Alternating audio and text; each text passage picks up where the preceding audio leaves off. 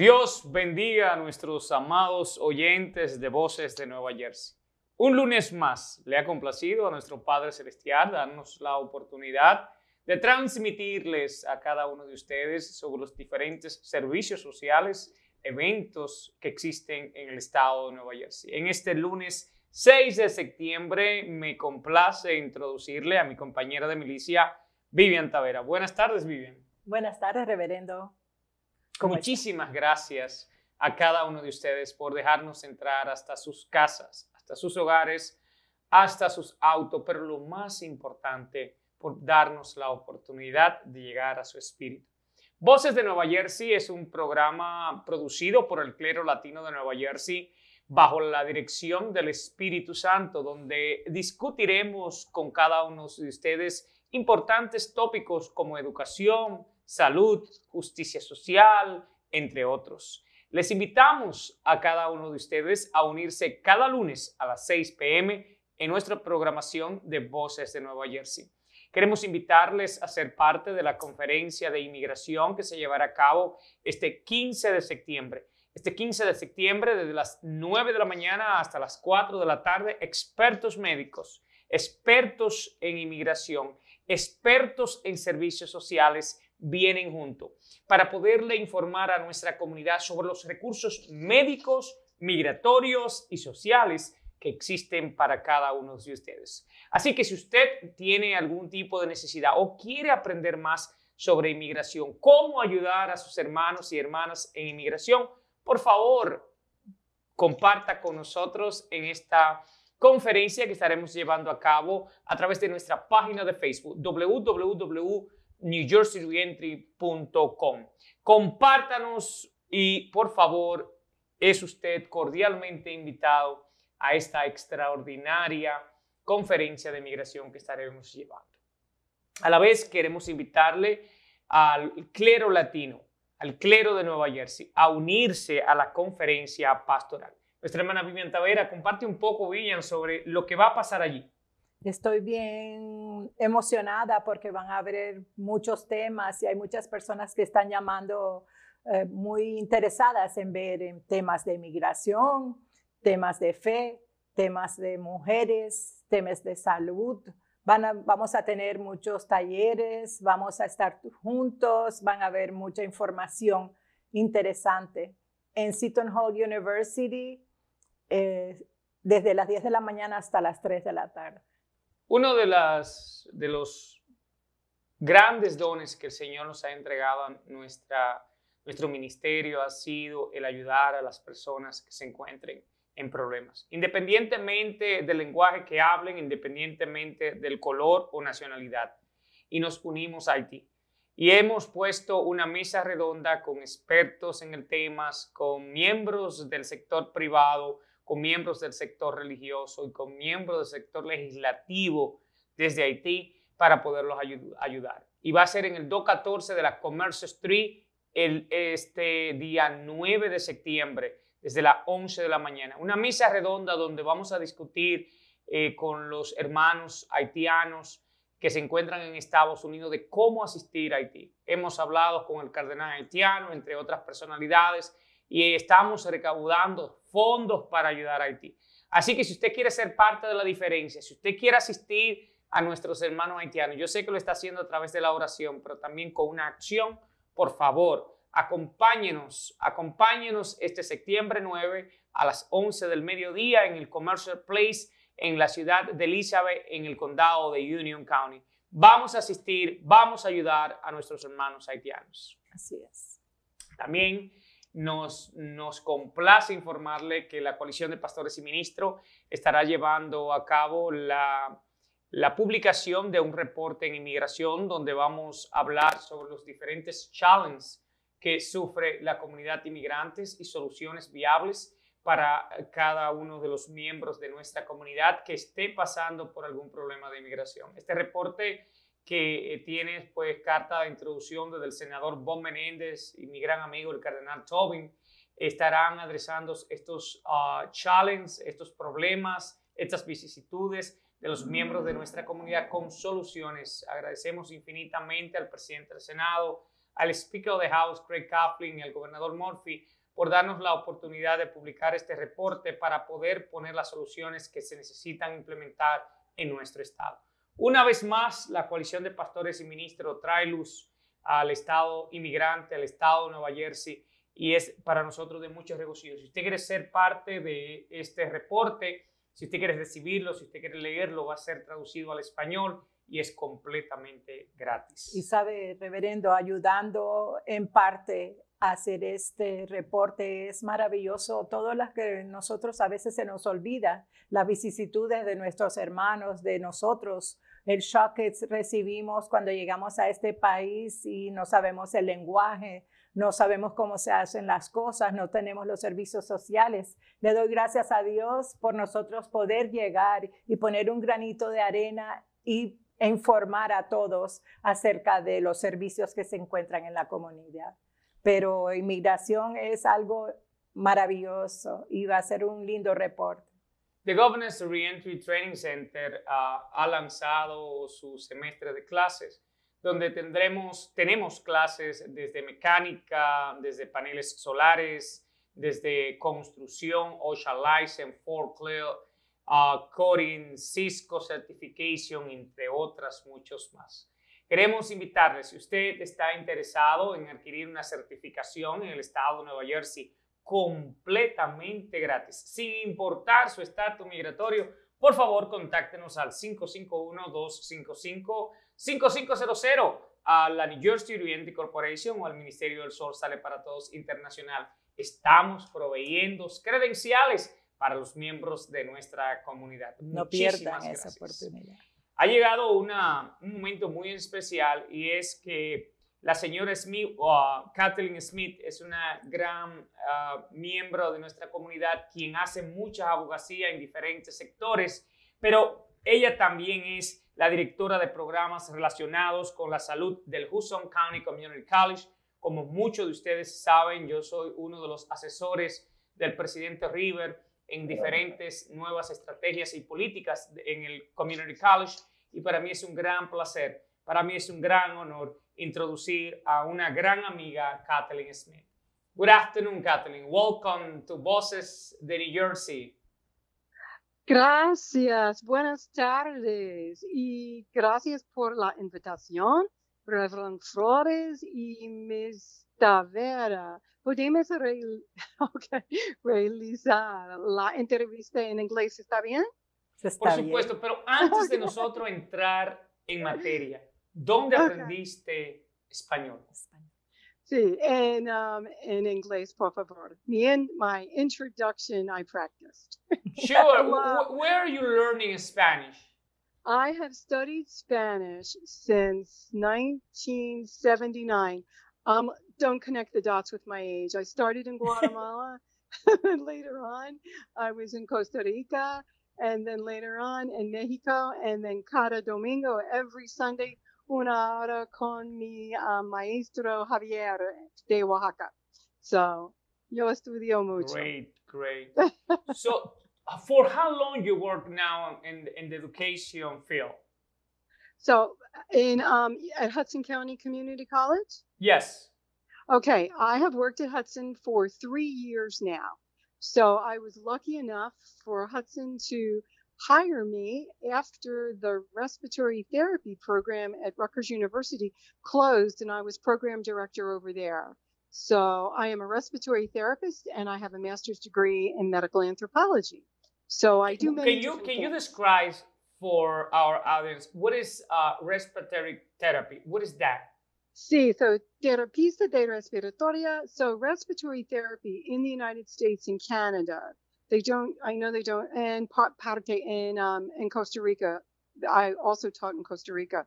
Um, we manage we manage life support now everyone knows what we do in icu running the ventilators the ventilators that are attached to patients who are critically ill and the high flow oxygen that is attached to patients who are critically ill with covid that's run by respiratory therapists. The nurses have a lot to do.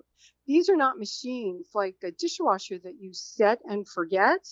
These are machines that are, it's a very sophisticated life support. And if you don't use the machine or set the machine up correctly, you can hurt the patient.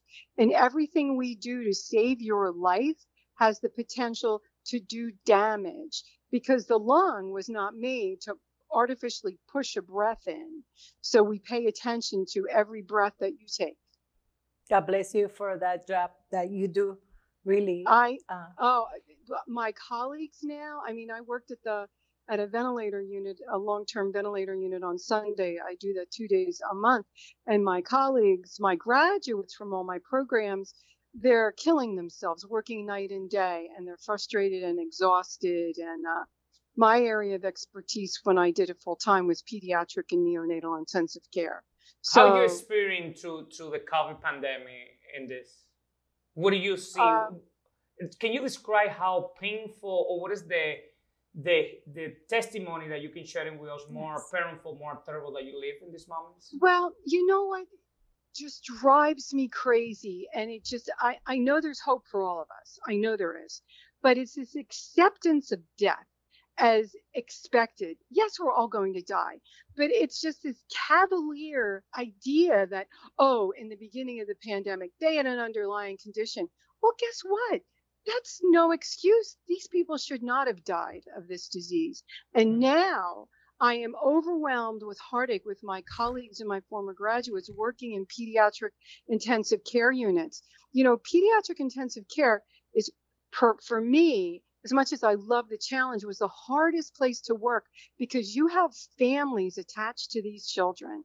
In the neonatal intensive care unit, while that is can be sad, the attachment is not the same, and the zone of friends and family attached to the child in the in the NICU, the neonatal intensive care unit, is not as big as as it is with a critically ill child who has classmates and cousins and people know this kid and to know that these children are suffering and many of them down south need to be airlifted far away from home. And children are dying and people are not taking this serious not so much in new jersey and not getting vaccinated and it makes me crazy.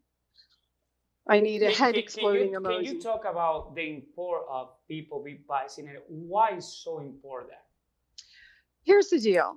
I've lived long enough to have a polio vaccine. I lived I've lived long enough to remember what life was like before the polio vaccine in this part of New Jersey.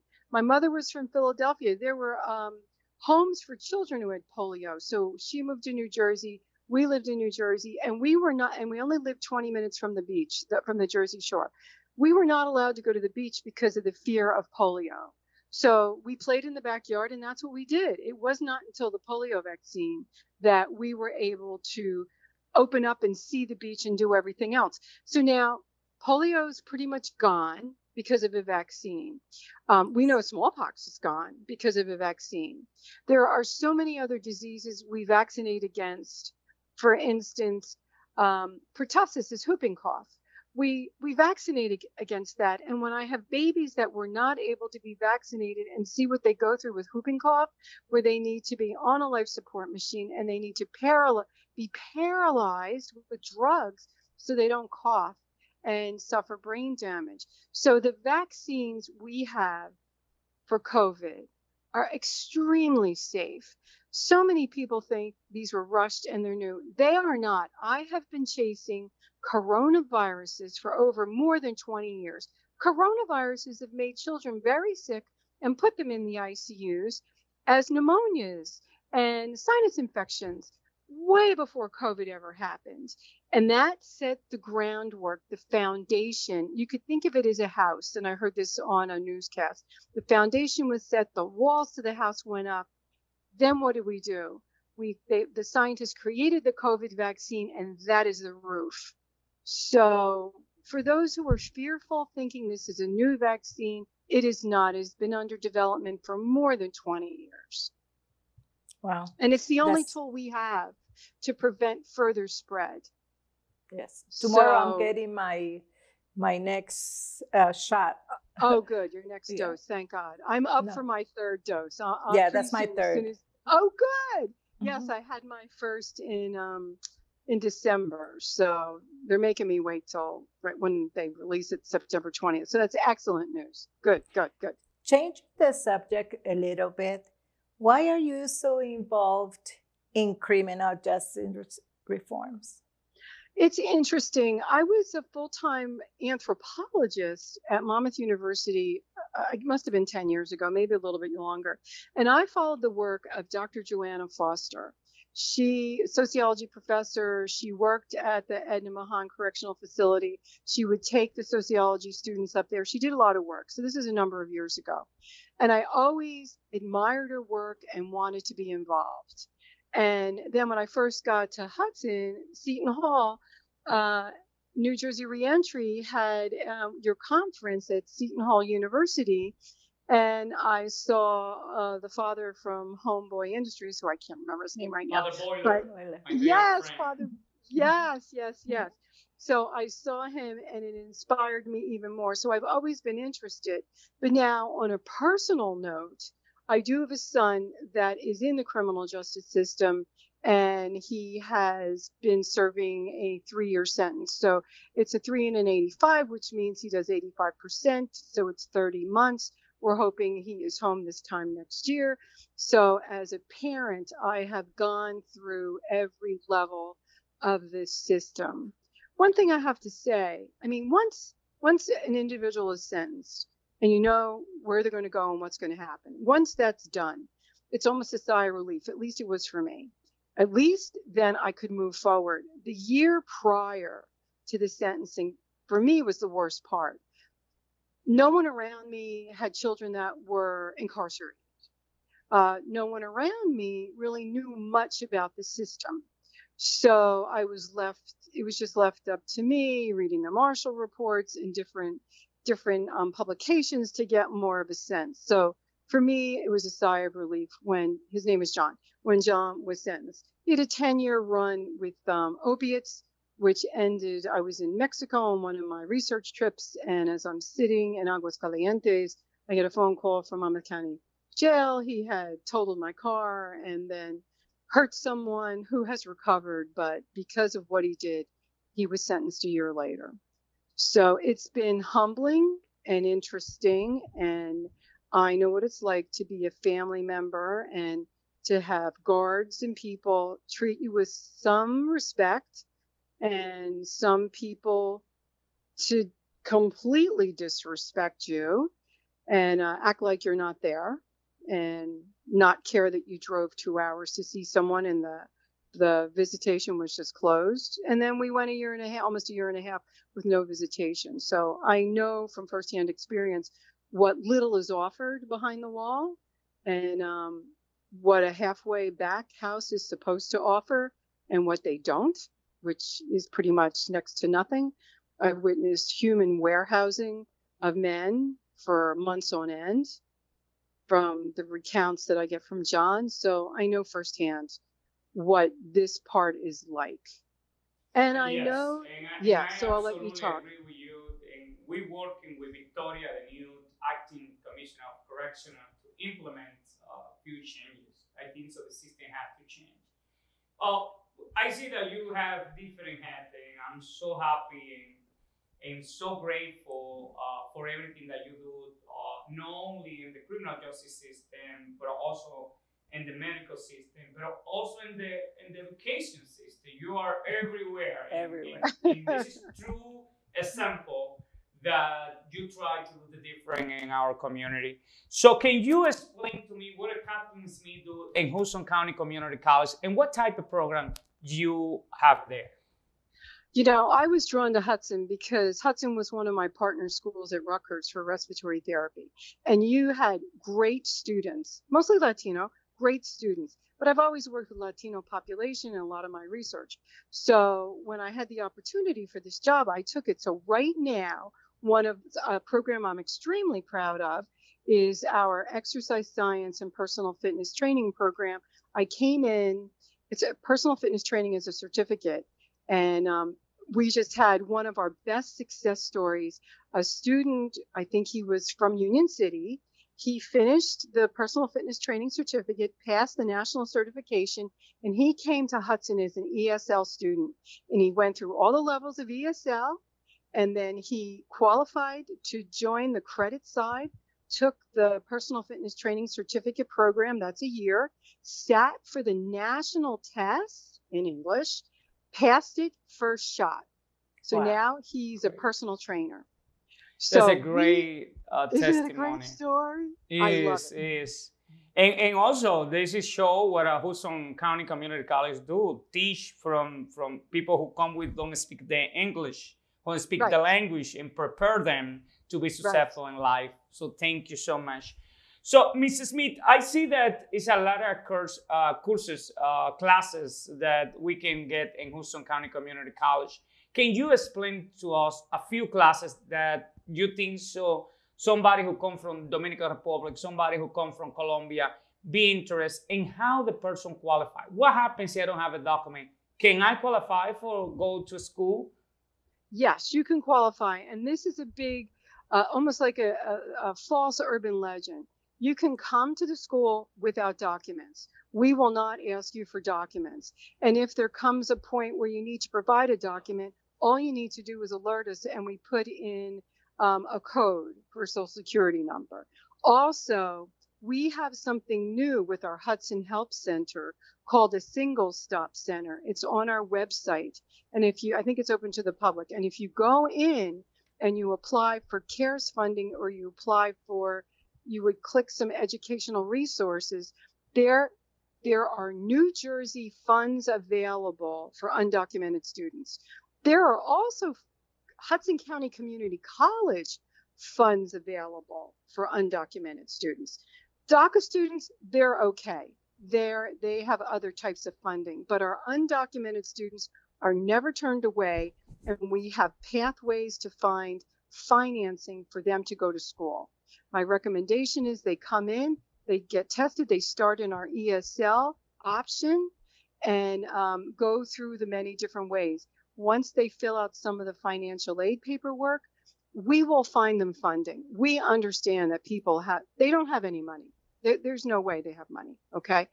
We do have a community education ESL program. That's a little different. You would need to be on the credit side of ESL in order for that level of English to move on in a career. Thank you so much. What type of programs does Hudson County College have besides that? Okay, so now what are some of our programs? Um, well, 60% of our students are Latino, so everybody qualifies. Some of the programs I have in my area uh, are health related programs. So we do have exercise science, personal fitness training. Another area where I have a lot of students who are new to the country is medical assisting. But this is the medical assisting two year degree that you can sit for the certification for the state and get a license, and then you can work in a hospital and then move up if you want. We have other areas in the school that you can start with depending upon your interest, such as communications, if you want to write. Um, I know we do have something called advanced manufacturing over in our STEM science technology area. So we have a number of different programs that, you know, it depends on where a student may be interested. If they need a job pretty soon, I would suggest a certificate. We're also going to work on a certificate. I spoke to our dean about a one year certificate in massage therapy. So Excellent. that I want to ask you something. We're talking about certificates, certifications, and I know they're good. My kids have that, but they also have access to licensures, right? Right. Okay. Right. With the right type of certification, you do have access to a license. Now, for instance, with our new with our reentry folks, that could be that could be a roadblock, right? But then we find other ways around that. You may not do direct hands-on patient care, but there are other opportunities within a healthcare field. Um, other certifications might include something that has to do with computers. Uh, we have medical billing and coding. Uh, there's also coding within the computer realm. Uh, I'm trying to think because I'm not that. Oh, human services. We have a good human services degree over in uh, our social sciences. And for those that would like to go on for a bachelor's degree, we do offer English, sociology, political science, criminology, that type of thing. And I'm so grateful to President Reber for the partnership between Hudson County Community College and the New Jersey Reentry Corporation, in specific with the Governor's Reentry Training Center that the Hudson County Community College, we offer classes specific for people in the criminal justice system. So we are so grateful for the welcome to the reentry community in Hudson County Community College. Mrs. Smith, I know that it's a lot of outreach, the Hudson County Community College. What type of outreach you implement to impact the Latino community? Uh, well, let's see for our outreach, especially at our North Hudson campus. Uh, I believe I've suggested they institute campus tours for parents in Spanish. I've had, we do, when high schools were open, we would do, we would be invited for health fairs and we would have bilingual materials on the tables.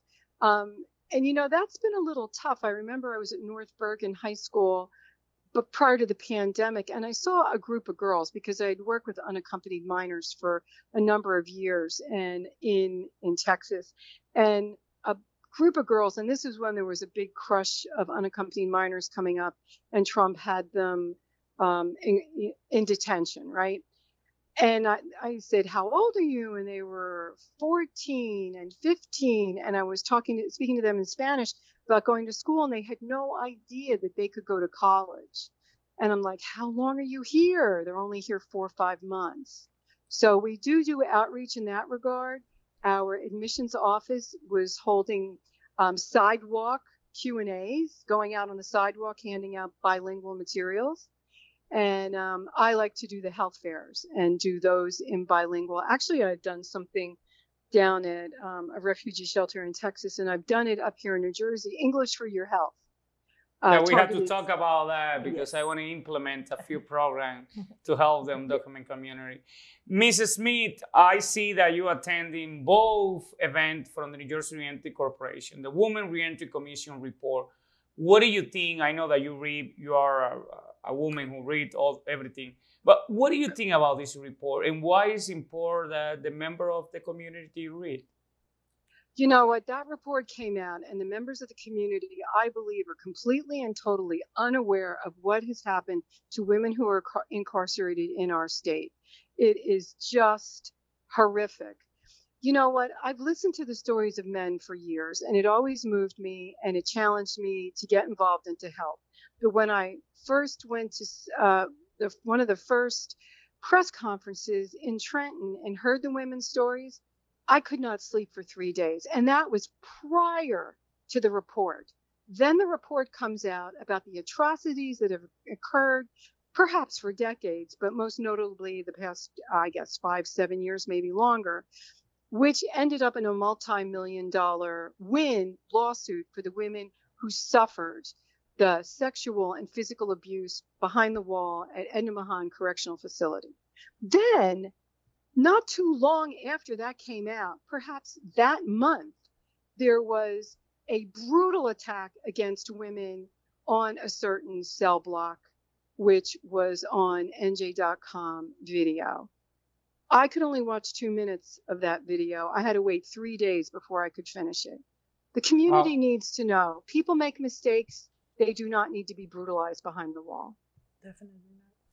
You're absolutely right. Uh, I know you know that time and TV or in radio is short, go fast, but I can't leave from here sin asking to you a hot question. Okay. Two things that you think so the system has to change. Oh, two things that I think the system. This is change. our hot question. Okay education, and I mean real education, and don't lie about it. Because what I find, you get promised everything as you get assessed to go behind the wall, and then it never happens. There is no education, and I don't even care about the pandemic. There is no education. What they tell you and the money they're taking from the state, what they're being funded to run these for profit centers such as Kintock, and the others is atrocity. It's not happening. These people do not get what they need behind the wall and the halfway back house. That's one. And then, probably bigger than that, is the care of women and children. The healthcare is deplorable. I mean, we could go on and on about what happens with healthcare, but it's even worse when it comes when we have pregnant women come into these facilities and give birth shackled to a gurney.